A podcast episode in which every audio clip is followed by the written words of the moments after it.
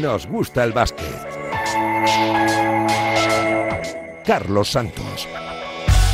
Y Víctor Palmeiro al frente de los mandos técnicos. ¿Qué tal? ¿Cómo estáis? Muy buenas. Bienvenidos a la primer Nos gusta el básquet del año. Feliz 2024 para todos. Un año en el que ojalá podamos contar que tenemos a dos selecciones clasificadas para los Juegos Olímpicos de París, la femenina que buscará billete vía preolímpico el próximo mes de febrero y la masculina que buscará clasificarse vía preolímpico de Valencia en la primera semana de julio. Más allá de todo eso, las competiciones habituales. En 40 días llega la Copa del Rey de Málaga. Después tendremos la Final Four de Berlín. Ojalá que con representación para equipos, eh, por supuesto, de nuestra liga. Y después, pues por supuesto, las finales de la CB, de la mejor Liga del Mundo, un montón de citas siempre en este 2024, que va a arrancar con un superclásico, con un Barça Real Madrid, con un partido entre dos equipos en dinámicas muy diferentes. Los culés tocados después de solo tres victorias en los últimos 10 partidos y las dos últimas derrotas eh, sonrojantes y dolorosas, 91-71 ante Unicaja y ante Mona. Con muchas dudas en un proyecto que dirige desde los despachos Juan Carlos Navarro. Y sí que es verdad que en este mes de diciembre em, ha habido una serie de derrotas, no tanto por las derrotas, sino en la forma de las derrotas eh, que tenemos que cambiar. Eh, sinceramente han habido actitudes, tanto dentro como fuera de la pista, que no me han gustado, que no nos han gustado, que no son dignas de, este club y de esta camiseta. Cosas que ya están habladas, eh, que se van a arreglar, que no volverán a suceder, pero también todos los jugadores tienen que dar un, un paso adelante eh, porque tenemos que cambiar esa dinámica. Es un proyecto nuevo donde Ruggier es nuestro referente y lo sigue siendo a día de hoy. Creo que está haciendo un gran trabajo, no es fácil, eh, ya sabemos cómo, cómo, es este club y esta camiseta donde nos exigen mucho, pero soy consciente, somos conscientes todos de que está intentando hacer todo para, para que el equipo fluya, como, como hicimos a, a principio de temporada y confiamos en él, confiamos en este proyecto, tanto en Ruyé como en los jugadores que tenemos. Contundente Navarro, dando titulares. Ha habido actitudes dentro y fuera de las pistas que no nos gustan y no son dignas del Barça y que tienen que cambiar. Y luego también confiamos en Ruyé Grimau, que sigue siendo el líder de nuestro proyecto. Un Grimau que ha tomado la palabra en la previa de, de recibir al Real Madrid en el Palau y que ha hablado de todo, de las críticas, de su posición y también del partido ante el campeón de Europa. El mismo chup chup que había antes de que me ficharan, justo cuando me ficharon, no, no creo que sea otro diferente. Los que están en contra o estaban, ya lo estaban y siempre he dicho que el, ruido de fuera eh, me interesa poco. Eh, evidentemente, como he dicho antes, yo soy de aquí, soy catalán, soy culé y bueno, pues hay un punto que dices, bueno, no, sabe mal. Pero yo creo que para, para un profesional lo más importante es sentirse querido por la gente que realmente está cerca y, que con la que trabajo cada día y eso y eso lo tengo. Bueno, no me gusta especular o si este o si el otro es el que es y yo creo que es un eh, es el mejor rival que podemos tener para para la situación en la que estamos ahora. Un Grimau que ha estado acompañado en la sala de prensa por uno de los pesos pesados del Barça, del vestuario, el argentino ex del Real Madrid, Nico La Provítola. La relación con Ruggier es, transparente, es simple, es una eh, relación de entrenador-jugador eh, y, que Ruggier obviamente está experimentando un montón de cosas, pero nosotros como equipo estamos apoyándolo, ¿no? Eh, sabemos la situación que, que tenemos de equipo, de cambios, lo dijo Juanqui ayer también. Y nada, es eh, surfear un poco esta ola negativa y, salir para adelante, ¿no? Estamos intentando mejorar eh, las cosas, ¿no? Eh, con, rotaciones, con, cambios, con, lo que sea que, podamos hacer mejorar el equipo, ¿no? Creo que hemos perdido el rumbo, todos, lo sabemos, estamos acá y, nada, es, volver a encontrar el rumbo, volver a a creer en, lo que hacemos, eh, en, la manera de, jugar que, podemos imponer en la cancha, pero creo que sobre todo es volver a creer ¿no? Eh, en, cada uno de, los jugadores que tenemos. Un Barça que recibe al Real Madrid, los tres clásicos de la temporada los ha ganado el conjunto blanco, dos en el Wizzing, uno de Liga y uno de Euroliga y la semifinal de la Supercopa en Murcia y que llega con Tavares hablando y pronunciándose así de uno de sus objetivos para 2024, su renovación con el Real Madrid Bueno, ese, es uno de mis, objetivos para, para, el año que viene. Ojalá podamos llegar a un acuerdo eh, así sea, así que me puedo estar más tranquilo y, y enfocar más en, en el equipo y ayudar al equipo conseguir todos los títulos posibles, pero ahora mi objetivo es ayudar al equipo hasta el final y no pensar mucho en eso. Comienza el año con curvas, con un clásico, con, con dos semanas dobles eh, de Euroliga, tanto esta semana como la que viene, con uh, duelos espectaculares, con un Valencia Panathinaikos, con un Real Madrid Cefes, con un Barça Basconia el viernes, con un montón de partidos que pueden ayudar a ir ya marcando diferencias en una clasificación en, en el arranque de la segunda vuelta de la Euroliga. Lo que va a terminar es la primera vuelta del ACB y ya conocemos seis equipos que van a tener billete para esa Copa del Rey de Málaga del 15 al 18 de febrero. Real Madrid, Unicaja, Barça, Valencia, Gran Canaria y, también Murcia tienen plaza asegurada. Y cuidado porque este fin de semana se juegan la clasificación cuatro equipos. El Manresa y el Vasconia, que dependen de sí mismos. El, el, Lenovo Tenerife y el Juventud, que tiene posibilidades remotas, pero todavía alguna mínima posibilidad matemática de clasificarse. Premio a una temporada de 10 para el conjunto murciano que entrena Sito Alonso. La clasificación para la Copa para mí es importante, pero no en el sentido de ir a la Copa, sino porque lo que está pasando en los últimos años en el club. Es bueno que, que en los tres últimos años el equipo haya ido dos veces a la Copa, que ha estado a un partido dos veces de jugar el playoff, que se ha clasificado para la Champions, para los cuartos de final. Esto quiere decir que el club está no acostumbrándose, por supuesto, y sabemos la dificultad que tiene todo, pero dando unos pasos de gigante eh, dentro de nuestra humildad, pues para tener la máxima ambición posible dentro de la liga, ¿no? UCA Murcia que tiene en su mano la posibilidad también de ser eh, cabeza de serie para la Copa, igual que Gran Canaria, que después de ganar en casa a Breogán jugará ante Valencia en la Fonteta por ser cabeza de serie. Otro éxito de Jack Alakovic como entrenador. Opciones, uh, opciones uh, y y es, no, pero es, está bien um, estar ambiciosos y siempre estamos ambiciosos, um, siempre al siguiente partido, pero uh, también está bien porque hace cinco jornadas hemos dicho, ojo, que no vamos a la Copa. Um, ahora que hemos conseguido décima, uh, bueno, ahora ya vamos a por cabeza de serie, pues yo siempre me quedo con, con el, uh, nuestro camino, proceso. Um, y, Ojo a ese Valencia Gran Canaria la próxima semana. El que gane será cabeza de serie. Así lo ve el técnico valenciano Alex Mumbrú. Que nos hubiera gustado estar cabeza de serie, sí. Eh, que vamos a luchar hasta final, también. O sea, tienen que pasar muchas cosas, ¿no? Eh, hemos estado durante toda la temporada entre los cuatro primeros e intentaremos acabar durante los cuatro primeros la primera vuelta, ¿no? Te digo, tenemos mucho recorrido por el medio, pero hasta, hasta el final vamos a luchar jugando un buen partido contra Gran Canaria. Y vamos con los candidatos de acabar así la próxima jornada. El Baxi Manresa de Pedro Martínez estaria classificado, depende de sí mismo. Bueno, jo crec que la Copa... Jo no he parlat amb els jugadors de la Copa, no he parlat. O sigui, és que no és un objectiu, la Copa. Però els jugadors, clar, y yo mateix, sabemos lo que hay, digamos, ¿no? No es un objetivo la Copa, no he hablado de la Copa con los jugadores, pero sabemos lo que hay. Estamos en la última jornada y ahora sí que es un objetivo poder jugar esa Copa del Rey. Opciones eh, también y, de, y, dependencia de sí mismo tiene el Vasconia, que ganó en Girona y que recibirá nada más y nada menos que al Real Madrid en el Buesa el próximo domingo como cierre de jornada. Yo he dicho a mis jugadores que más importante en, en, en este trabajo que lo hacen, pero no solo en, en, en, deporte, en la vida, depender de ti mismo. Ya está. Contundente siempre, Dusko Ivanovic. Lo mejor en, en, el deporte es depender de sí mismo y eso es lo que hace Vasconia. Vasconia que si no gana tendrá que mirar de reojo al Lenovo Tenerife Juventud. El Tenerife que se ha reenganchado a la pelea por uh, los puestos que dan acceso a Málaga después de ganar este fin de semana en Granada. Así ve las cuentas, Chus Vidorreta. Bueno, no dependemos de nosotros, ¿no? Tuvimos un inicio muy complicado de la temporada. Hemos jugado nueve partidos fuera de casa en este momento, solo siete en casa, lo que pasa es que ganamos más fuera, entonces no sé si hubiera convenido que jugáramos más fuera de casa todavía de los que hemos jugado.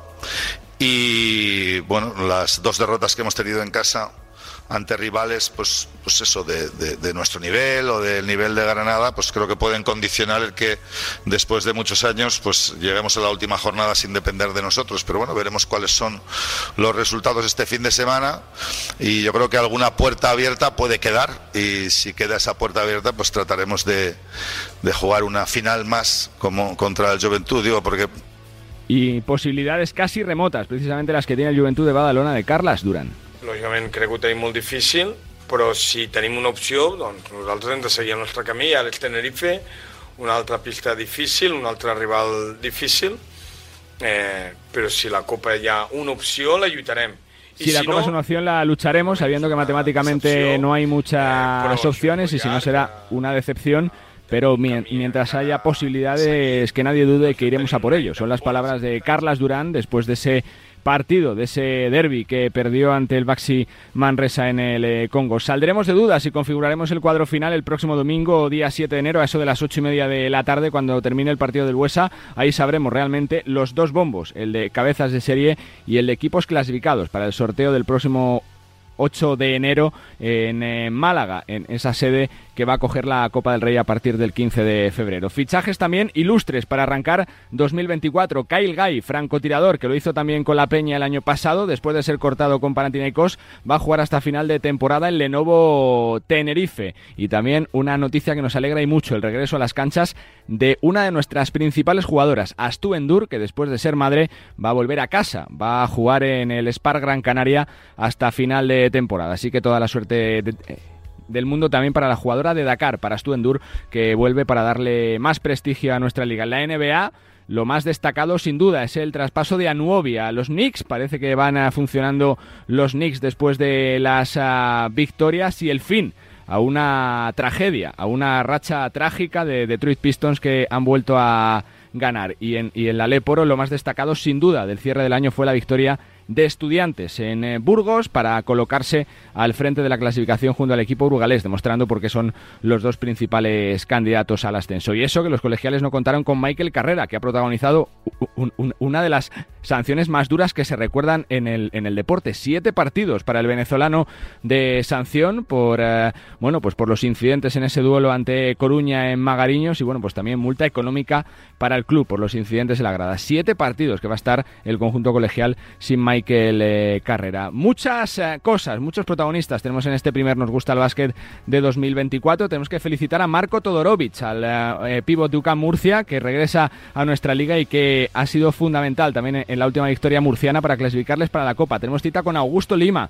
con el jugador de Unicaja que está volviendo a ver la luz al final del túnel después de un año lesionado y ya volviendo a las pistas. Y también otro jugador que está volviendo a disfrutar del baloncesto es Patricio Garino, el argentino que ha protagonizado otro de los grandes fichajes de las últimas últimas horas recalando en el eh, Fuenlabrada en el Époro. Con Víctor Palmeiro al frente de los mandos técnicos, bienvenidos al 2024, bienvenidos una semana más a Nos Gusta el Básquet.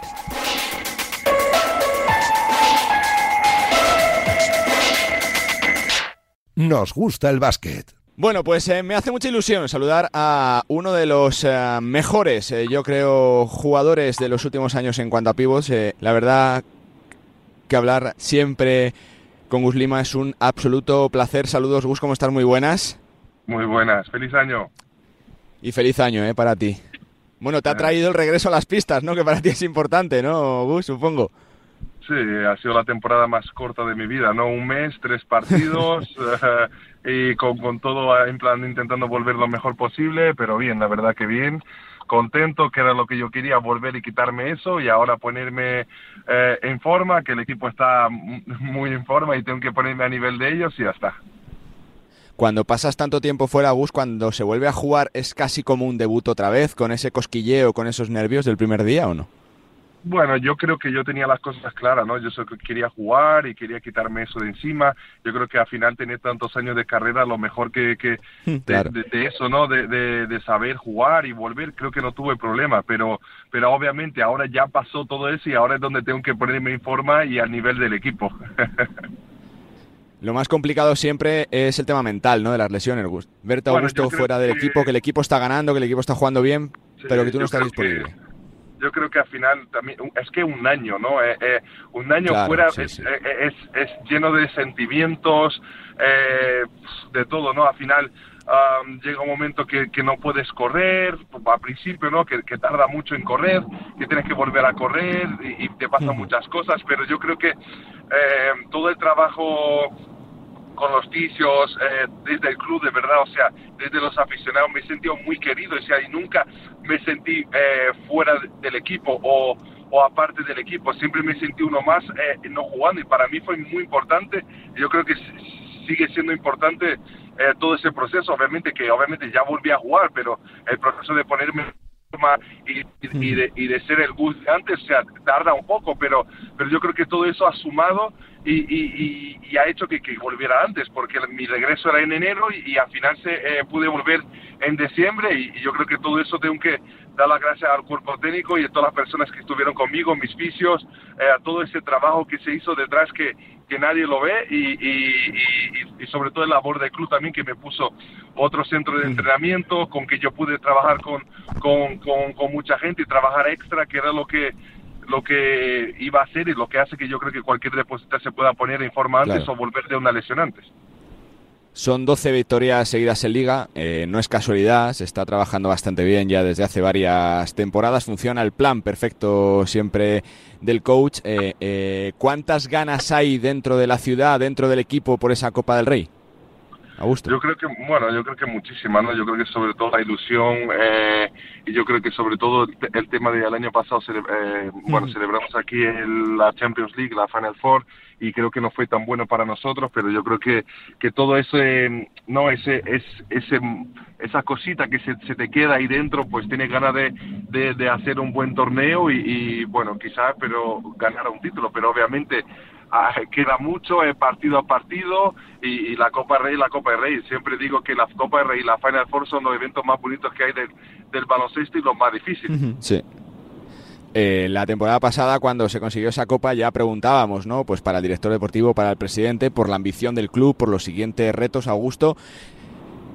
Ya está Unicaja preparado para competir por todo, ¿no? O sea, ya no es casualidad lo que se ha hecho en la Copa del Rey, por el trabajo que se está haciendo en todo, en los despachos, en, eh, en el club, por la plantilla que hay.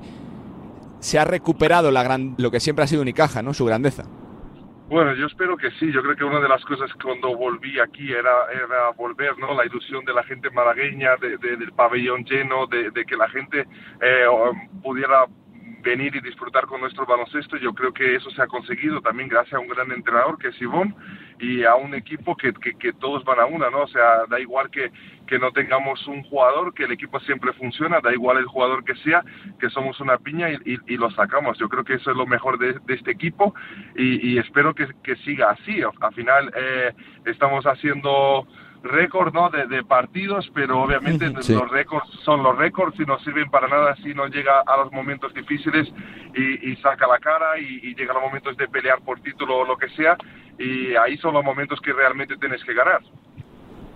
Por eso te quiero preguntar, Augusto, porque esta racha está muy bien, pero siempre los entrenadores dicen que esto es circunstancial, pasajero, ¿no? Que llega un día donde pierdes. ¿Ves que el equipo está preparado para gestionar cuando se acabe la racha? Bueno, yo creo que, que, que, que sí, al final es un equipo que tiene grandes jugadores, jugadores que saben lo que tienen que jugar, pero espero que esa, que esa derrota no llegue en un momento que tengamos que luchar por algo importante, ¿no? es. Al final es cuanto, cuanto más ganas, sabe que también va- llega- llegará un día que vas a perder. Entonces, cuanto más eh, partidos ga- ganemos, eh, tenemos ese, esa estadística. Es la primera vez que charlo contigo desde tu regreso para Málaga, Augusto. ¿Sentías que era el momento de volver después de tantos años, de crecer allí, de formarte allí, que te tocaba volver?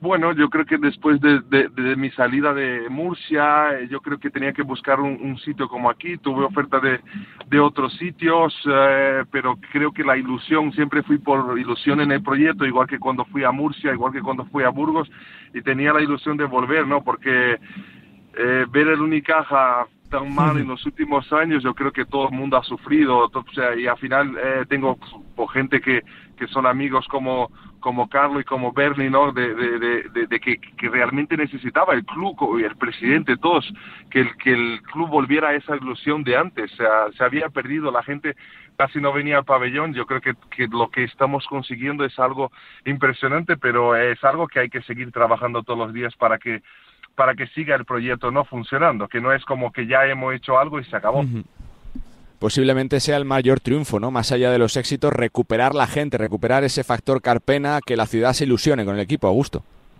Hombre, sin duda, sin duda, yo creo que el factor Carpena se está demostrando y, es una es una pasada. Bueno, todos vimos el partido contra el Barça, eh, no que se dé todo esos aspectos que, que, las cosas funcionen, que el pabellón esté con nosotros, es, algo es algo muy bonito y no se vive siempre.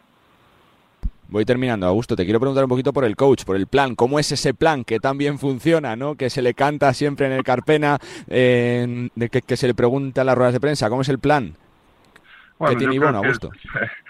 el plan es que yo creo que también de, las personas que son grandes y las y también tienen que fallar. Yo creo que él eh, tuvo no eh, creo que las personas fallan y tuvo no tuvo suerte con Andorra las cosas no salieron bien yo creo que eso de eso aprendió y, sigue siendo el gran entrenador que, siempre ha sido igual que ha llevado Murcia a una Final Four eh, cuando tenía un presupuesto pequeño yo creo que sigue siendo ese entrenador y, pues el plan, el plan es el trabajo. Yo creo que nada en la vida es eh, viene sin, sin trabajar. Yo creo que cuanto más más trabaja, más suerte tiene. Yo creo que es un gran trabajador. Es un es un loco de despacho. Yo bueno Willy, yo y, y, Alberto solimos llegar antes al pabellón para trabajar y él ya está ahí y su cuerpo técnico ya está ahí y yo creo que todo eso va sumando, ¿no? Eh, y vas viendo que todos tenemos ganas de trabajar y esa ambición por conseguir algo. Ese es el la plan. Penúltima... Ese es el plan. La penúltima que te hago para ti también será una copa especial, ¿no? Eh, poder jugar contra Murcia, contra Real Madrid, que posiblemente sea, sea ese gran rival que tenéis, ¿no? Si todo sale bien como hasta ahora, por la dinámica de los dos equipos, Augusto. Bueno, yo creo que la Copa del Rey no hay gran rival, yo creo que todos son iguales, todos son muy difíciles, es un partido, la Copa del Rey todo el mundo sabe lo que pasa y sobre todo el primer día pero, pero va a ser una copa muy bonita, una copa después de volver de una lesión y espero estar recuperado y que para eso entreno todos los días para estar, para coger la forma lo, lo antes posible y yo creo que va a ser especial, vamos a ver, eh, espero poder eh, ganar los partidos que quede y que ganemos un título, pero obviamente eso es hablar por hablar, porque eh, es un partido, es un partido y tienes que llegar a todo. Claro, sí, sí. Y ya, y ya la última que te hago, Augusto, ya que estamos prontito comenzando este año, ¿qué retos te pides para este año, Augusto? Lo, tanto lo personal como lo profesional. Bueno, yo creo que seguir siendo la persona que soy, un jugador de vestuario, que siga cuidando de mis compañeros, que, que siga mejorando sobre todo los tiros libres, que ya me ya he vuelto a jugar y ya lo he fallado y no me puedo permitir fallar tantos tiros libres de, de un jugador de tantos años y de y como soy. Pero yo creo que espero eso espero que que vuelva lo antes posible al Gus de antes eh, y, que, y, que, tenga salud, ¿no? Sobre todo que después de una lesión tan grande, después del año que yo he pasado, creo que, que, que más importante en todos los factores son, son tener salud y que las cosas vayan bien pues seguro que irán bien como trabajador y por la grandísima persona que eres. Que nos alegra mucho verte de nuevo sonreír, disfrutar y que te queremos ver feliz en una pista que es donde realmente tienes que serlo. Fuerte abrazo y gracias, Augusto. Muchas gracias. Augusto Lima, un fenómeno, jugador de Unicaja de Málaga, gran protagonista aquí en Nos gusta el básquet. Venga, seguimos.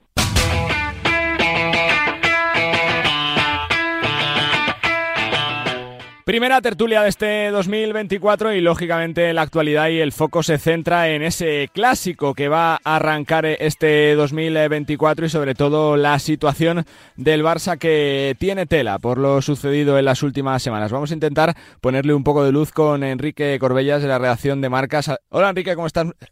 Feliz año, muy buenas. Muy buenas, Carlos. Feliz año. ¿Cómo estás? Todo bien, todo bien. Desde la redacción de Radio Marca, desde Radio Galega, desde Canal FEP y desde La Voz de Galicia hasta Millán Gómez. Hola, Millán, ¿cómo estás? Muy buenas. Feliz año.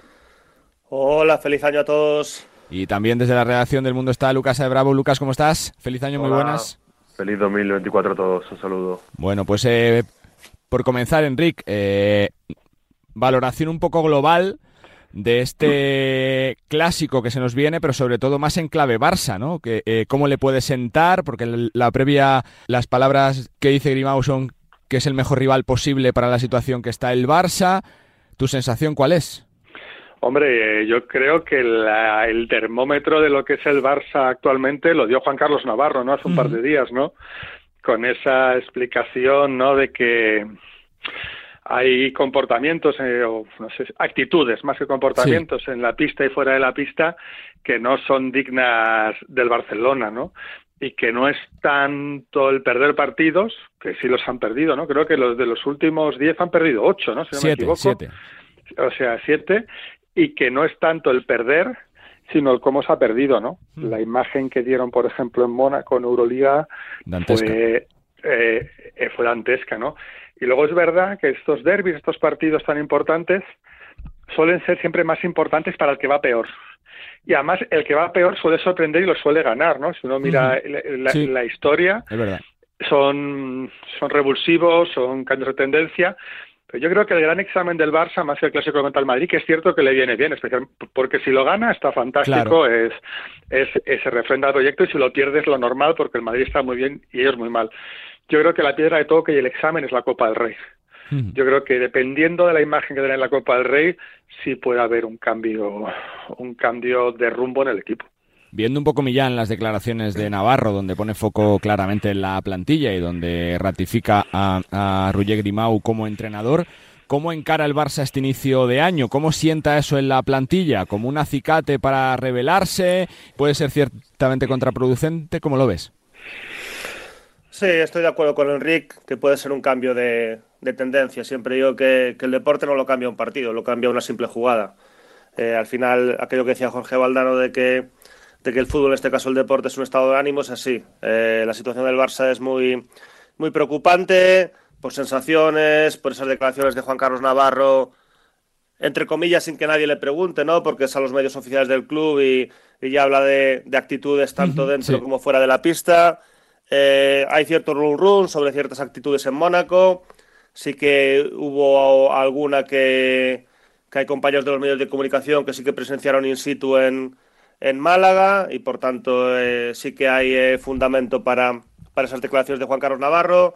la situación de, de Billy Hernán Gómez con, con escasos minutos, pues realmente desde más o menos el partido contra Fenerbahce en Euroliga con cada vez menos eh, importancia la rotación, con jugadores eh, señalados eh, por su escasa contribución, como puede ser el caso de, de Joel Parra o de Darío Brizuela, incluso Oscar da Silva, del que se podría esperar más en su segunda temporada, incluso de un jugador que, que la temporada pasada estuvo en, momentos óptimos como es Tomás Satoransky.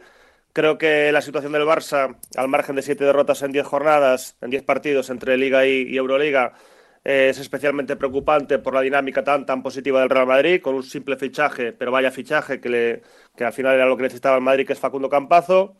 Eh, el Barça está tercero en Euroliga, lo cual digamos que no es ni mucho menos un mal resultado, pero creo que lo más preocupante es que es que está tanto en ACB como en Euroliga a cinco victorias del Real Madrid, que son muchas. Es decir, eh, Unicaja está a un nivel sensacional, de hecho yo creo que es prácticamente tan favorito para la Copa del Rey a día de hoy, a día 2 eh, de enero, que el Real Madrid, pero, pero de aquí a allá pues, puede modificarse mucho todo. Digamos que el Madrid tiene muy, muy encarrilado el liderato y el factor cancha en la, en la liga regular de la CB, lo cual es una noticia positiva para el Madrid para ir dosificando. Evidentemente Unicaja también opta a ese, a ese título de, liga regular, por así decirlo. Eh, creo que, que las miras están muy puestas en Ruye Grimau, pero yo creo que sí que por las declaraciones públicas que ha habido de ciertos jugadores en su momento, parece que sí que es un entrenador que, goza de, cierto apoyo en el vestuario, aunque de otros, eh, de otros eh, no. Y también habría que mirar en, hacia Joan Laporta, que fue eh, su decisión colocar a, a, a Grimau ahí. Y, yo ya dije que es algo que a mí no me había sorprendido, porque realmente cuando Joan Laporta entra en 2021 al club, la primera decisión en baloncesto que toma es colocar a Roger Grimau como primer entrenador del filial cuando lo había extendido al Eboro Mateo Rubio. Para ti, Lucas, ¿es un tema de, dinámica? ¿Es un tema de una racha pasajera? Eh, ¿Le viene bien el clásico ahora, tal y como estás, con riesgo de que el Real Madrid, si te gane, genere todavía más dudas? ¿Cómo lo ves? Bueno, yo lo veo más a largo plazo y veo más un problema estructural. Eh, bueno, empezó mal el equipo, se le dio como un margen normal a Grimau, eh, luego levantó cabeza y parecía que eh, seguía el ritmo del Madrid, tanto en ACB como en Euroliga, a pesar de perder siempre contra el Madrid los tres partidos que, que ha jugado esta temporada, pero sobre todo estas últimas semanas es muy preocupante eh, y, bueno, se ve un poco los problemas que, que se podían intuir a principio de temporada. Falta liderazgo en la pista, eh, los últimos, la, descomposición del equipo, cómo se viene abajo, cómo ante cualquier dificultad se diluye, cómo los últimos minutos, eh, bueno, no solo en estos, esta racha de últimos partidos, sino hemos visto en Murcia, en Zaragoza, partidos que se le escapaban con con falta un poco de carácter, ¿no? Esos jugadores que tenían el año pasado o estas últimas temporadas, como Higgins, como Mirotic, y que no tiene, ¿no? Y parecía la reestructuración de la plantilla a priori suena muy bien, pero estamos viendo que ninguno de los fichajes está teniendo impacto, ¿no? Eh, ni Joel, ni Brizuela, y mucho menos Billy, que para mí es el gran señalado, ¿no? Eh, que viene como estrella, como jugador NBA, por salario, por, por galones, y no solo es que esté desapareciendo poco a poco de la rotación, sino de la importancia del equipo, y vemos como con otros jugadores como Bessel o con, o con otros jugadores en la pista, el equipo eh, mucho más compacto, más contundente y funciona mucho mejor.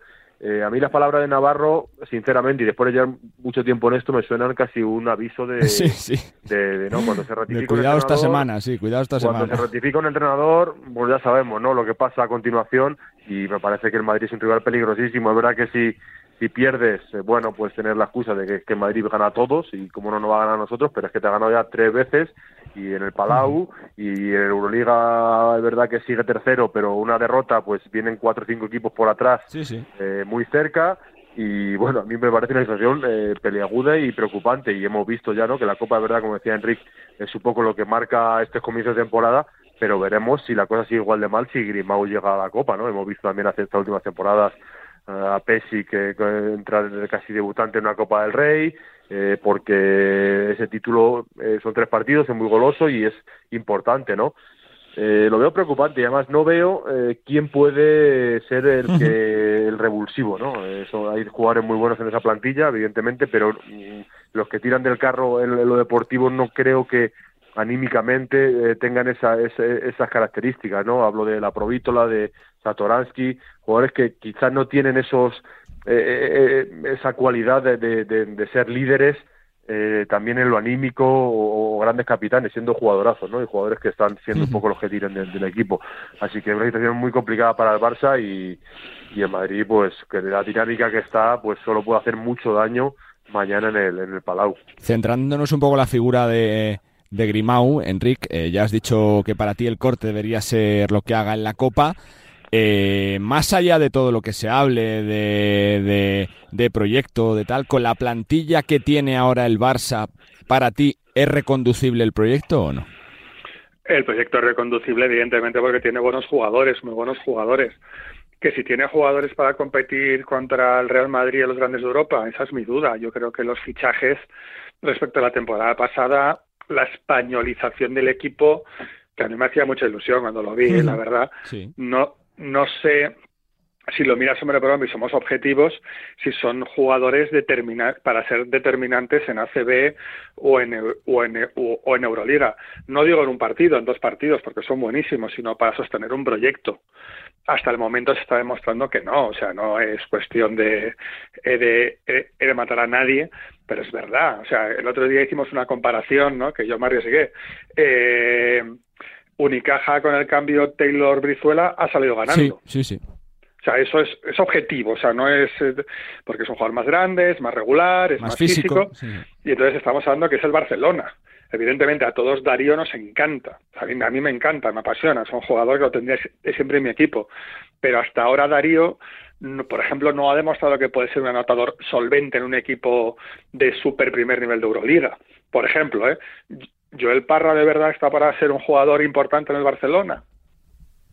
Joel Parra jugaría en el Real Madrid muchísimo, por ejemplo. ¿eh? eh Billy Hernán Gómez es un jugador de que nadie duda de su calidad. Es un jugador que es brutal, es y numéricamente es tremendo. Pero esa capacidad de llevar él sobre sus espaldas un proyecto. Entonces hay, hay ciertas dudas. Yo creo que el Barça de este año es un equipo menos solvente o menos competente que el de la temporada pasada. Pero a un partido pueden ganar a cualquiera. Pero evidentemente es el Barça y no consiste en ganar un partido. Consiste en ganarlos casi todos. Millán, saliéndonos un poco de esta dinámica de resultados con la mira más a largo plazo y centrándonos en la figura del entrenador, eh, ¿crees que se le va a aguantar, que va a ser preso de los resultados, que está capacitado con la plantilla que tiene sin fichajes para dar la vuelta? ¿Cómo lo ves? Pues la verdad es que no lo sé. Veo mucho a Juan Carlos Navarro por aquí por Lugo, pero todavía no tengo la confianza en él y con él como para. pero no para fichar, ¿no? bueno, más allá de la broma, eh, porque está aquí con mucha frecuencia, de hecho está aquí estos días, igual que Enrique, ¿eh? igual que Enrique. Bueno, Juan Carlos Navarro viene bastante más a Lugo que Enrique, ¿eh? por lo tanto. Pero yo voy al Pazo y Juan Carlos no, ¿no? Sí, sí que viene al Pazo también. Viene, viene. Sí, ah, además viene, viene, también a ver eh, el baloncesto femenino, ¿eh? que lo sepas. Y... Ah, eso es un zasca para mí, ¿verdad? Ah, no, no, no, no, no, no, no, no, no, en absoluto, en absoluto, porque ya, porque no, no dudo de tu, al contrario, ¿eh? no, no, pero sí que, que ha venido aquí. Bueno, a, a, lo importante. Eh, no lo sé, Carlos, la verdad es que no lo sé. Las declaraciones parece ratificarlo, pero es lo que dice Lucas. Al final, la ratificación es lo típico. Es cierto que en este caso, en este caso nadie le pregunta, ¿no? Porque son las declaraciones a los medios oficiales del club. Eh, pero es cierto que también a Juan Carlos Navarro, por la fama que tiene, no le gusta especialmente hablar en los medios, no se encuentra especialmente cómodo. Eh, yo creo que sí que tiene cierto margen. Evidentemente, si hay una derrota, que yo creo que no se va a dar eh, mañana contra el Real Madrid, como se dio en su momento con el día del famoso eh, tapón de, de, de, Randolph, de Anthony Randolph, pero yo creo que el Barça puede haber críticas a la confección de la plantilla, pero yo creo que hubo un aplauso mayoritario de la afición y de los medios de comunicación cuando ficharon a tanto jugador español este pasado verano. Era, parecía que se estaban intentando adelantar a lo que va a tener que hacer el Real Madrid cuando se marchen el Chacho, Rudy, Yul, etcétera. ¿no? Lo mismo que hizo el Madrid más o menos en, en 2011. ¿no? Eh, estoy muy de acuerdo con Enrique cuando habla de Darío Brizuela, porque a mí es un jugador que pagaría siempre una entrada por verlo, porque es un jugador espectacular, un jugador que como tenga el día eh, pues es un jugador muy importante, etc, etc. Pero es verdad que no es un jugador de la constancia o de la regularidad para, eh, para a lo mejor tener eh, un, rol preponderante en un Barça o un Real Madrid. Dicho lo cual, ha hecho buenos partidos recientemente ante Milano, Berlín o, o, Zalgiris en, en, escasos minutos. Creo que los focos hay que apuntarlos más a jugadores que a lo mejor llevan más tiempo. Es el caso de, de Rocas Jokubaitis, por ejemplo, que lleva tres temporadas. Creo que el Barça tiene una dependencia excesiva quizás de Nicola Provítola. Coincido, sí, sí.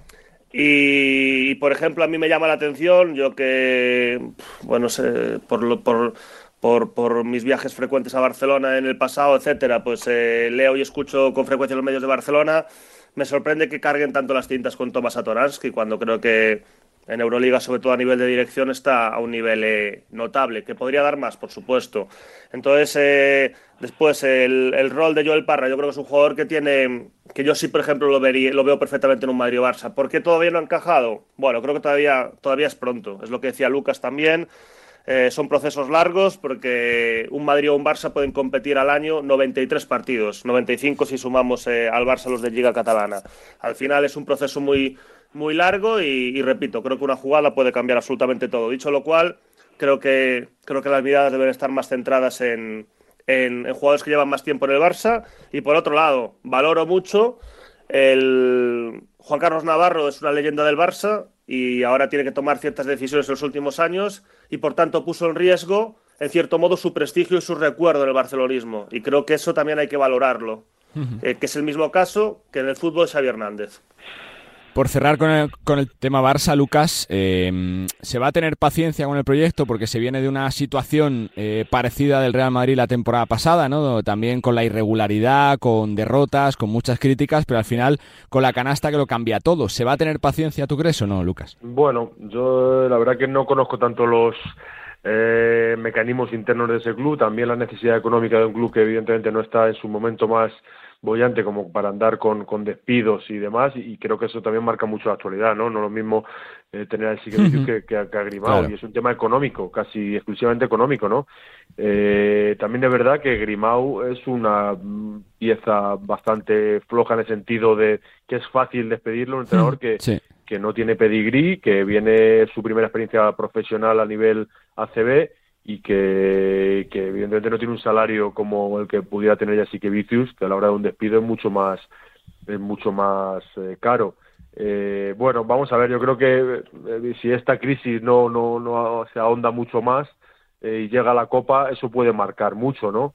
pero pero no sé la paciencia que se puede tener con él, si esas palabras de Navarro son un ultimátum o si la confianza es total con Grimau pase lo que pase y van a optar por por algo que creo que también, que yo esperaba incluso a principio de temporada y que puede acelerarse, que es reforzarse, ¿no? Yo creo que veo una carencia en el aspecto anotador, en el aspecto exterior con un jugador más físico, un americano que falta, me parece, tipo Higgins, es un jugador, y bueno, puede ir también el giro por ahí si las cosas no se reconducen, pero es verdad que a mí la situación, mm, yo digo, no solo ya por los resultados y por la, por la dinámica, sino no me parece, no veo visos futuros de que el equipo eh, pueda competir al, al, nivel altísimo Final, eh, Final, Four, a nivel de títulos por el Madrid. O sea, no, no, no sobrevivir a la Euroliga. Está claro que con esa plantilla vas a estar entre los ocho primeros.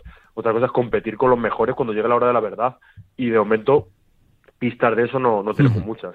Por cambiar de tema, Enrique, y, ya por cerrar, eh, las cuentas de la Copa. Seis equipos clasificados ya, Real Madrid, junto a Málaga, junto a Valencia, Barcelona, Gran Canaria, Murcia, quedándose en juego, con eh, ventaja para Manresa y para Basconia, y también con opciones para Tenerife y para Juventud, que por cierto se enfrentan. ¿Cómo es tu quiniela para esa jornada final? ¿Quién se mete? No sé, no, eh, lo normal es que se quede como están, ¿no? normal, ¿no? Pero bueno, a mí me produciría... Vasconia Real Madrid también tenemos, cuidado con ese tema también. Sí, pero Vasconia Real Madrid, el Vasconia se lo juega, se lo juega todo. La verdad que si Vasconia o Tenerife, uno de los dos se queda fuera de la Copa, para mí sería dos petardazos. O sea, dice ante Tocumbo, ¿no? Esa gran mentira, porque es mentira, de que en el deporte no hay fracasos. Pues, pues sí, ante todo sí que los hay, ¿no? Y entonces, eh, si Vasconia o Tenerife no se mete uno de los dos en la Copa, y a día de hoy Tenerife está fuera, eh, para mí sí sería un fracaso de lo que es la primera vuelta de la temporada, ¿no? evidentemente. O sea, eh, yo también creo que los equipos que se quedan a las puertas de meterse en la Copa, no ir a la Copa, luego les viene muy bien para la segunda vuelta. O sea, si uno mira la clasificación, los típicos equipos con ciertas aspiraciones que se han quedado a las puertas de la Copa, esa semana de parón, de entreno, de recuperarse, de hacer equipo, luego les viene muy bien para la segunda vuelta. Y al revés, los que llegan ahí con la gasolina justita, que han arriesgado mucho y, que han gastado mucha energía en meterse, luego lo pagan en la segunda vuelta, ¿no? Digo, por ver el vaso siempre medio lleno o medio vacío. Entonces yo, para mí, Vasconia eh, o Tenerife, uno de los dos que se quede fuera, me, me sorprendería mucho. Bueno, eh, me sorprendería mucho, no, es factible eh, que se quede uno de los dos, pero para mí sería una de las sorpresas de la primera parte de la temporada. Para ti, Millán, ¿lo ves como está? ¿Ves que se mete Lenovo? Eh, ¿Cómo lo ves? Bueno, por partes. Primero, el Juventud tiene opciones, pero realmente está virtualmente muy fuera. Pocas, sí, sí, O sea, bueno, muy pocas no. O sea, es que tienen que remontar a ver por encima de los 90 puntos, por tanto, evidentemente las matemáticas eh, tal, pero está fuera. Eh, y yo veo, sí, más factible que, se quede la situación como está, pero del mismo modo que digo eso, también veo posible que, que Manresa pierda precisamente en Bilbao contra un equipo irregular como es Bilbao, o pero, pero, pero veo más opciones de Basconia que, de Tenerife, sin duda, y, en cierto modo me parece, sí, un fracaso que, Tenerife se quede fuera, y además para mí una sorpresa grande porque porque mm, lleva tres derrotas en cinco jornadas, más allá de ese inicio de temporada, pues el inicio de temporada eh, con Dusan Ristic llegando tarde, etc., pues eh, les pudo perjudicar, pero no han conseguido remontar el vuelo, perdiendo en casa partidos importantes contra Obradoiro, contra Zaragoza, y veo más factible eh, la entrada de Basconia y, que no entre Tenerife, aunque repito que también Manresa podría quedar, quedar fuera. Eh, me parece que tanto Vasconia o Tenerife, en ambos casos, eh, si alguno de los dos queda fuera, creo que es un, fracaso por parte de, del que quede fuera bastante, bastante importante. Tú cierras, Lucas. Bueno, yo la verdad que no lo veo tan claro. Está muy complicada la situación porque Manresa es verdad que lo tiene todo a mano. Lo primero porque bueno, es verdad que juega fuera, juega en Bilbao, eh, pero depende de sí mismo pero Vasconia la verdad está en un lío, porque es que hablamos de que vale, juega... con semana doble de por medio, Lucas, que es que eso también te puede condicionar, claro. Juega contra un rival que no le ha ganado a nadie, o sea, o casi nadie, o sea, que no, no es... Y además el Madrid eh, consciente de que es un arma de doble filo dar vida al Vasconia porque luego te lo puedes encontrar en cuartos de final perfectamente, o sea que yo creo que Tenerife, si tú, a priori tiene más opciones reales de, meterse en esa copa. Como decís, son dos equipos hechos para estar no solo en copa, sino casi diría como cabeza de serie. Y uno de los dos me parece que, que no se va no se va a meter con lo que con lo que es una, una sorpresa. Y, Manresa por supuesto todo lo contrario. Luego también importante el tema de cabeza de serie Real Madrid Unicaja están ya. Y bueno Barça lo tiene casi pero tiene que ganar a Obradoiro en casa. Veremos si cómo sobrevive ese partido contra el Madrid. Y luego yo creo que... Valencia Gran Canaria va a salir de ahí también quien sea cabeza de serie, quien se lleve ese partido. Murcia y Valencia o Gran Canaria, la verdad que entre esos equipos se la van a jugar si, si Barça no, no falla. Así que interesante, interesante este domingo, esta jornada. La verdad que sí, que la ecuación la tendremos eh, finiquitada el próximo domingo, a eso de las 8 de la tarde, de las ocho y media más o menos, cuando podamos ya dibujar el cuadro final de la Copa que se sorteará el lunes 8 en, Gran, en, en, Málaga, lo diré, en la Costa del Sol, para esa cita del 15 al 18 de febrero. Lo contaremos, señores, gracias, un placer. Gracias, un placer. Gracias, Charlie. Enrique Corbella desde la redacción de Marca, Lucas Bravo desde la redacción de El Mundo y Millán Gómez desde la redacción de La Voz de Galicia, de, Canal FEP y también de Radio Marca para contarnos, para darnos sus explicaciones y, un poquito de luz a esa situación tan complicada que vive el Barça y también, por supuesto, a la última jornada, la, número 17 de la primera vuelta que, que promete emociones fuertes. Carlos Santos. Nos gusta el básquet. Y hay que felicitar, por supuesto, en este Nos gusta el básquet a UCAM Murcia, que yo creo que con todo merecimiento, desde principio de temporada, siempre ha estado en esas eh, posiciones de cabeza, llegó incluso a ser tercer clasificado, tiene opciones todavía en la última jornada incluso de ser cabeza de serie, pero ya ha certificado matemáticamente su presencia en la Copa del Rey, la segunda en tres años, y parte de ese mérito es en, la última victoria de Marco Todorovic, del último jugador en llegar que ha regresado a la liga. Hola Marco, ¿qué tal? ¿Cómo estás? Muy buenas. Hola, muy buenas. Pues muy bien, muy bien, muy felices. Y feliz año, ¿eh? Igualmente, gracias. No sé si te ha sorprendido incluso a ti mismo tu rendimiento, ¿no? De, eh, eh, con, la adaptación tan rápida que has tenido, Marco, al equipo. Sí, bueno, he ido entrando poco a poco y sabía que algún día jugaría más. Eh, no sé si... Bueno, yo me preparaba todos los días para, para, para jugar más y hacerlo bien, así que el otro día llegó y, la verdad que muy bien. Desde luego que ha sido un día bueno para, para bien y, ayudarle. Después de unas temporadas en China, ¿cuánto supone para ti regresar para la ACB donde has hecho tantas cosas tan buenas, Marco? Sí, es, es, diferente, es un, es un diferente bastante a que eh, últimos años, pero estaba feliz, estaba emocionado quizás también por, por el hecho de, llevar eh, tanto tiempo fuera, pues tenía ganas de esto, la verdad, de, de la selección de, cada partido, de la importancia, de, y bueno, y cuando en tres semanas ya pues llega un momento tan importante como es clasificarnos para la Copa, pues la verdad es que muy felices porque además es un reto que no era fácil, Marco, llegar eh, para un equipo donde se lesionó Virgander, que era el jugador que estaba dominando la liga en cuanto a estadísticas, pero el papel, la verdad que se ha asumido de forma rápida, con naturalidad, se te ve realmente bien, físicamente sobre todo, Marco. Sí, es, verdad que bueno, porque el equipo me ficha por la, por la baja de Simón, y el equipo está funcionando también muy bien y Simona estaba jugando muy bien y, y ahora, bueno, pues lo que no, el mayor objetivo era no, no estropear nada y ayudar. En primeros días, pues em, como somos tres pivots, pues tenemos muchas variedades y, y otros días ellos jugaron más y mejor y el otro día, y el otro día en Lugo en el Santiago empezó a jugar y más y perfecto.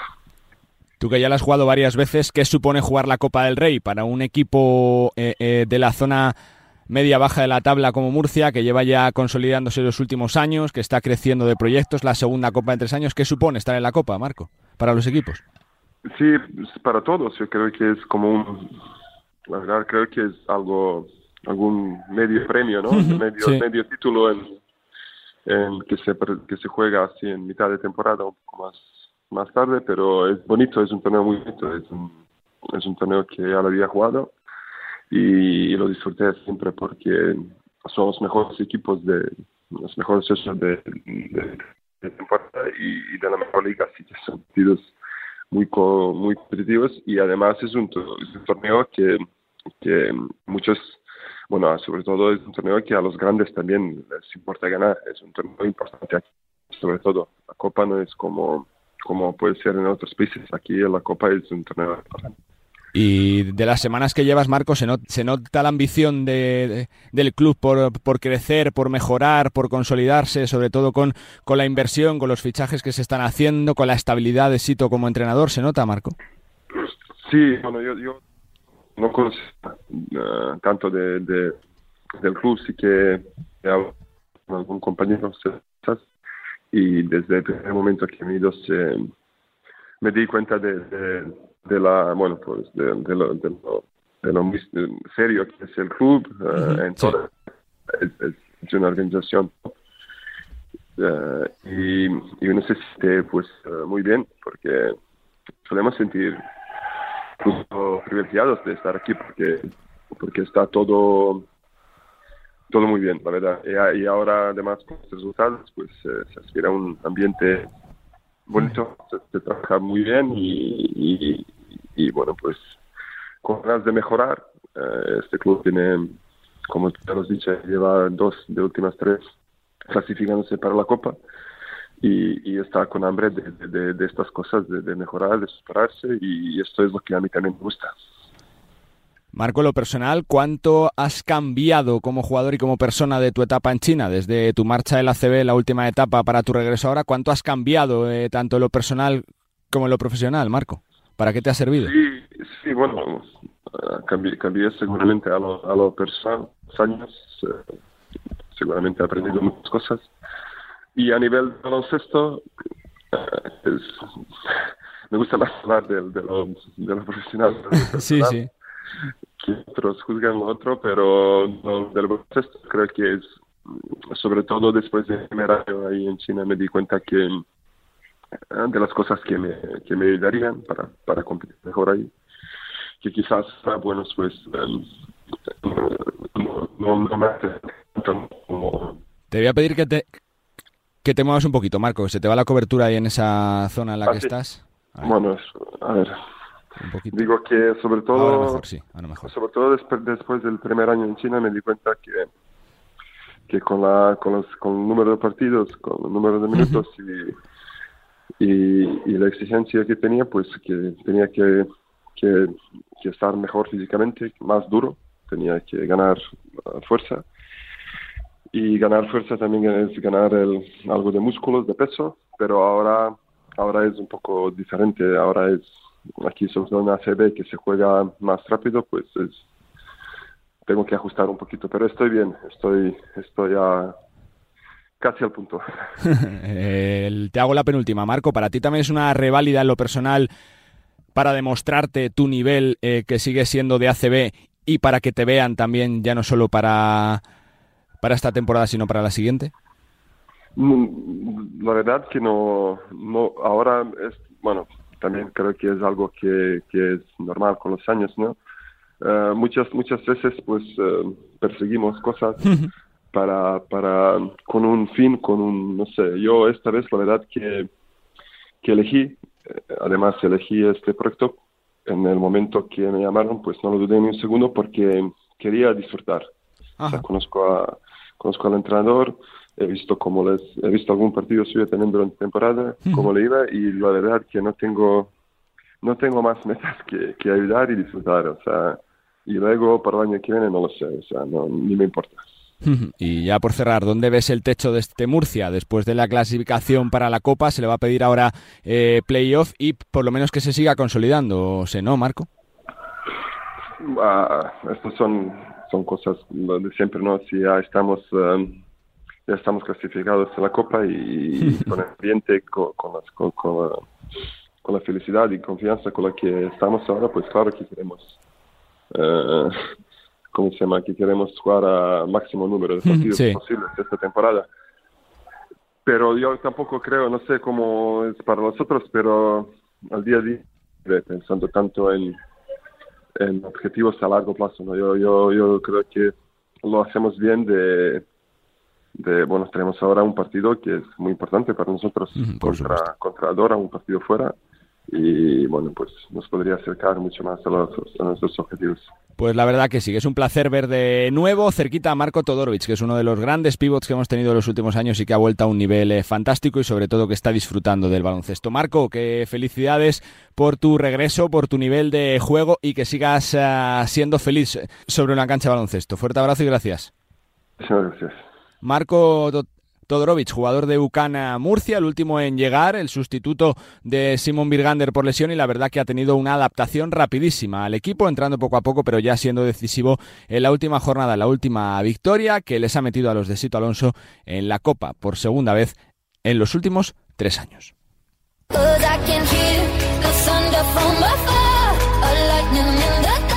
Bueno, pues lógicamente hay que empezar también este 2024 hablando de NBA. Se cerraba el año con eh, la ruptura de una de las rachas más eh, dramáticas de la historia del eh, deporte profesional y se ha comenzado también con un traspaso que puede llamar a más movimientos. Estoy en la redacción de Dazón con Nacho Losilla. Nacho, ¿cómo estás? Muy buenas, Carlos. Pues sí, un, y feliz año, lo primero de todo, ¿eh?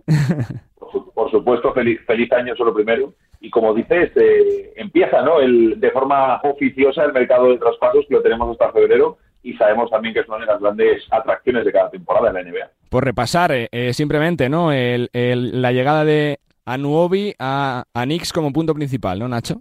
Sí, eso es. ha sido un traspaso en el que, como siempre, no entran otros activos, una segunda ronda, jugadores secundarios, pero principalmente los Knicks se deshacen de dos jugadores, un titular como RJ Barrett e Emmanuel Quickly, que estaba siendo uno de los mejores sextos hombres de la temporada, para reforzar su quinteto titular y añadir a Oye Arnobi, ¿no? Entonces, y pronto, digamos, que empieza un poquito la, una reconstrucción competitiva, ¿no? Como ellos quieren hacer, no quieren eh, tirarse del todo y, ver cómo se hunden en la clasificación y buscar eh, picks altos del draft.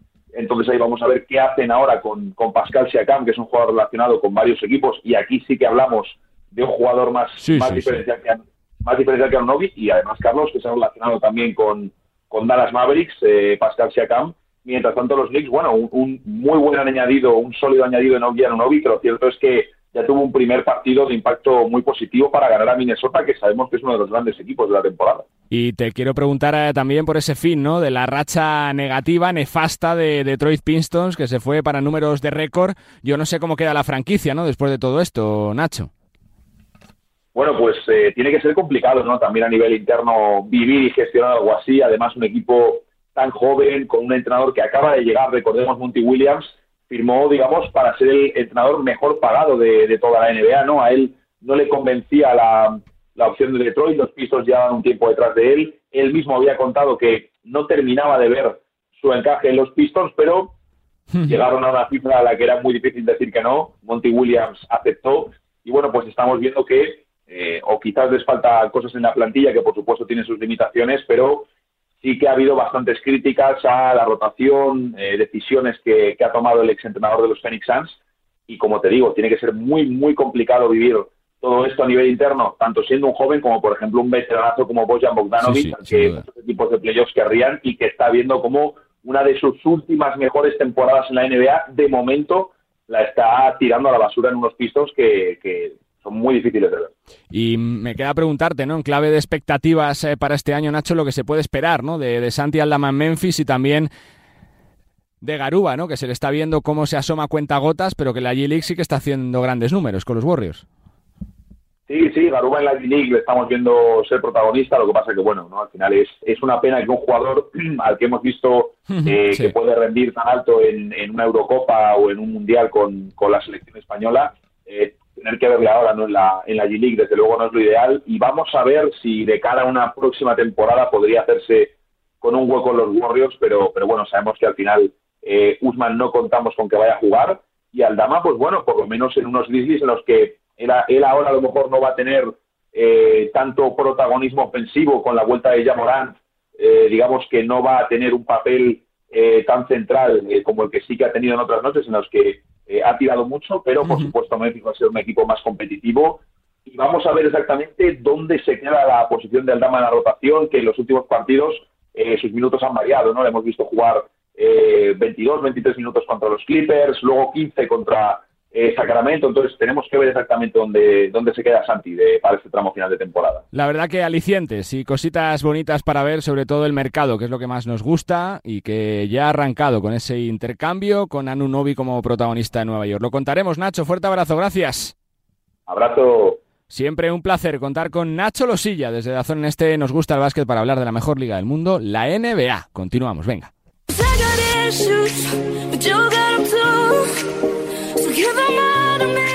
Bueno, me hace mucha ilusión saludar a un hombre, también a un gran alero, a un argentino al que hemos disfrutado muchas veces en nuestra liga y al que vamos a volver a disfrutar cerquita de Madrid, en Fuenlabrada, en la Leporo, en uno de los eh, fichajes, yo creo, más espectaculares del año, el de Patricio Garino por Fuenlabrada. Patricio, ¿qué tal?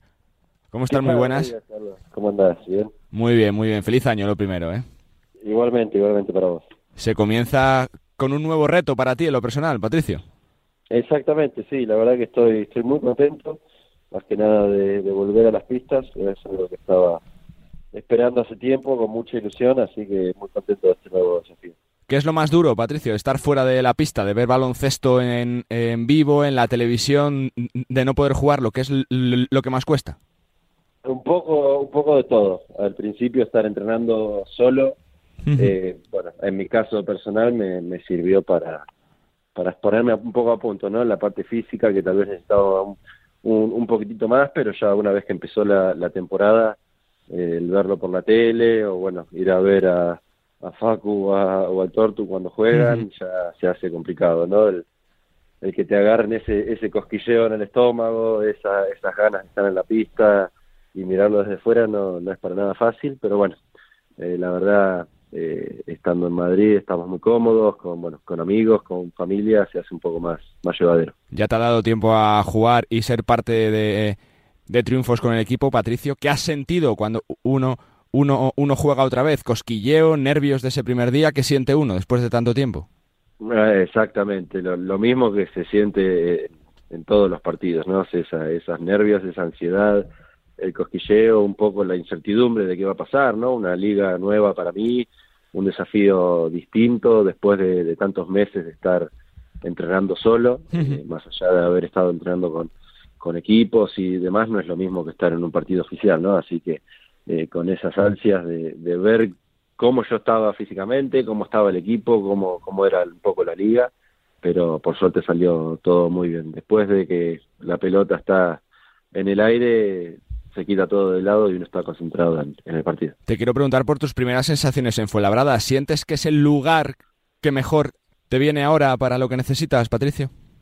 La verdad que es un lugar que siempre he estado cómodo, es algo que tengo que agradecerle al club, que en, en todos estos años siempre me han prestado eh, su- sus instalaciones, eh, siempre han estado a disposición para que yo entrenara, me recuperara y, y demás. Eh, yo al vivir en, en Madrid, la verdad que estoy, estamos muy cómodos, el conocer el club, conocer la gente, los dirigentes, el cuerpo técnico, a varios de los jugadores que he entrenado fuera de temporada o enfrentado en, en distintos equipos, es algo que la verdad me siento muy cómodo y, y bueno, llega un momento que yo también necesitaba jugar, ¿no? Tal vez estaba esperando por algún equipo o en ACB o, o en otra liga en, en- una primera categoría, pero la verdad al, al no llegar esa, esa oferta concreta, eh, necesito jugar, necesito entrar en ritmo y yo creo que, que los demás equipos vean que, que estoy bien físicamente es, es lo que necesitaba. Más allá del desafío en lo personal que me contabas ahora, Patricio, es un escaparate también para ti, ¿no? Para, para verte y, y para que te vean, ¿no? Exactamente, sin dudas. Es algo que, eh, bueno, le di un par de, de vueltas antes de, de, firmar con el equipo, la verdad, dudas no, no tenía, pero bueno, un poco la, la apuesta que tenía en mente y, demás, y yo creo que esta es una buena decisión, ¿no? Para, como vos decís, un escaparate que me, que me vean, que estoy bien físicamente, que ya he recuperado mis sensaciones y estoy como, como si no hubiera pasado nada. Prácticamente es empezar, Patricio, pero ¿qué sensaciones te ha dejado la LEP, no? Siempre se dice que es una liga muy física, con un ritmo distinto del del ACB, ¿qué te ha parecido? Eh, es una liga física, eso sin dudas. Es, tal vez es otro ritmo. Eh, los espacios tal vez son un poco más acotados que, que en ACB, no, tal vez no tiene la misma estructura, pero bueno, es algo que para hacer el primer partido me sentí cómodo. Es, el juego físico es algo que siempre eh, me caracterizó, así que me sentí cómodo. Mm, te pregunto por los objetivos del equipo. ¿Se habla dentro del vestuario de ir pasito a pasito, de por qué no, oye, de si se hace una gran segunda vuelta, pelear por ese playoff que dé ascenso o no, Patricio? ¿Qué se habla dentro del equipo? De momento es terminar la, primera vuelta de la mejor manera, ¿no? Tratar de, ganar estos estos partidos que nos quedan para terminar la, primera vuelta. Si, si es posible ganando los tres partidos, sería eh, ideal para, bueno, luego pasar de página y empezar la segunda vuelta de la, de la mejor manera y obviamente las aspiraciones y los objetivos siempre son, son los máximos. Eh, esto no, no está para nada perdido. Eh, si el equipo sigue dando los pasos adelante que, que venía dando este, este último mes, eh, ahora con, conmigo, este último partido, es algo que nos sentimos muy, muy cómodos, con mucha confianza de que en la segunda vuelta puede ser totalmente distinto a lo que fue el inicio de esta temporada para el club. Más allá, Pato, de, de trabajar en solitario, eh, eh, cómo se mata el tiempo de la soledad, de no ser jugador profesional. Eh, em, ¿Te preparas para la dirección deportiva, para entrenar? ¿Haces cosas nuevas que antes no se hacía? ¿Cómo lo llevabas? Bueno, la verdad lo vengo haciendo ya hace un par de años, ¿no? La parte de, proyectos eh, de negocios, ¿no? Con, bueno, empanadas en el País Vasco, ahora con una fábrica de cerveza y, bares en Barcelona y en Madrid. Eh, es algo que me ha gustado mucho eh, desde de toda la vida, ¿no? Tal vez siendo entrenador de, baloncesto no es algo que, veo en mi futuro y esto me, me gusta mucho, ¿no? La, la administración, eh, los proyectos de, negocios, es algo que, bueno, ya vengo con distintas inversiones hace, hace un par de años y es algo que me ha ayudado también estos, estos tiempos, ¿no? Con lesiones o no, o en estas, estas instancias, mantener la cabeza ocupada con otra cosa que no sea estar o entrenando o mirando un partido por la televisión es, es muy importante, ¿no? Para, para esa tranquilidad, para no volverse loco, para, para estar tranquilo más que nada, ¿no? No es fácil, tal vez el primer mes, dos meses entrenando solo, uno está motivado, eh, pero llegan momentos de, bajón fuerte, ¿no? De decir, ¿por qué estoy haciendo esto si podría estar haciendo otra cosa? Momentos que uno no disfruta para nada, ¿no? El estar con frío entrenando a las 8 de la mañana solo eh, no es muy bonito, ¿no? Así que tener esas cosas fuera de, la pista ayudan muchísimo. Y bueno, como te comentaba antes, ¿no? El estar rodeado de, amigos, el hacer un asado con con amigos o con familia, para nosotros es, es, importante. ¿Se te ha pasado por la cabeza dejarlo durante este tiempo, Patricio? De decir, oye, mira, ya cansado de luchar, de pelear, de una y otra vez, de cuando estoy eh, cerca del final eh, voy al túnel otra vez. ¿Se te ha pasado eh, por la cabeza dejarlo o no, Patricio? te mentiría si te digo que no. es algo que por distintos momentos se me, se me cruza la cabeza pero por suerte son pensamientos que cada vez duran menos, menos tiempo, ¿no? Tal vez hace un par de años eran bajones de un par de meses, de realmente plantearme por qué estaba haciendo esto. Eh, el año pasado, bueno, en diciembre del 2022, que tuve una lesión en, Girona, uno también se vuelve a, replantear un poquito las cosas. Y ahora, estando solo, te mentiría, ¿no? La verdad, el, no ver la luz al final del túnel, el no tener una llamada, el no tener un interés de un equipo, el que nadie se fije en vos, no, no es fácil, ¿no? El decir realmente estoy para, para hacer este sacrificio, para seguir entrenando, para con qué, con qué objetivo, ¿no? Pero por suerte esos pensamientos se van diluyendo con el tiempo y eh, van cambiando las motivaciones. Bueno, obviamente he tenido días de, no entrenar casi por una semana porque no, no, estaba bien. Eh, no, no fue fácil, pero bueno, por suerte todo, todo va cambiando y hoy en día esos pensamientos no, ni se cruzan por el frente. Por suerte. La penúltima que te hago, Patricio, eh, lo que has visto en el Palacio, que se te ha visto varias veces por allí con tus compañeros, con Facu y con Gaby, son, hacen del Real Madrid posiblemente para ti el, el, gran favorito a todo por la dinámica que tienen, por la sensación de dominio, por los resultados que llevan o no, Patricio? Yo creo que sí. En ambas competiciones eh, es muy difícil vencerles eh, bueno, han tenido una derrota en, ambas, eh, en cada una de las competiciones, pero fue, fueron hechos atípicos. Eh, hoy mismo se ve, ¿no? Con tantos jugadores lesionados, siguen siendo dominantes, tal vez no con tanta holgura como tienen cuando tienen el equipo completo, pero así todo, bueno, tienen 12 jugadores que pueden ser titulares en, en cualquier equipo de, Euroliga, ¿no? Y lo que se ve, la, la dinámica, la química del equipo, los roles definidos, creo que va a ser muy, muy difícil eh, ganarles este año. Y ya por cerrar, Patricio, ¿qué le pides en lo personal para este, este año que empieza? Bueno, salud eh, y estar adentro de una cancha lo, más posible y, seguir mejorando mi juego para, para poder ir escalando en competiciones, sin duda. Pues Patricio, que es un lujo verte de nuevo sobre la cancha, que disfrutes en Fuenlabrada, en la Leporo, que gana un jugador eh, de talento como Patricio Garino, un jugador con currículum y un jugador que seguro que está volviendo a disfrutar del baloncesto, que es lo que se merece. Suerte y gracias, Patricio. Muchísimas gracias, Carlos. Gracias por estar presente. Un abrazo grande. Jugador de Fuenlabrada, Patricio Garino, que ha regresado al baloncesto profesional, fichando por eh, la Leporo en la recta final de este 2023 y que afronta con ilusión un 2024 en el que se ha vuelto a sentir jugador en el sur de Madrid, ya afincado en la capital desde hace varios meses, un Patricio Garino que le va a dar lustre seguro a la Lep Oro.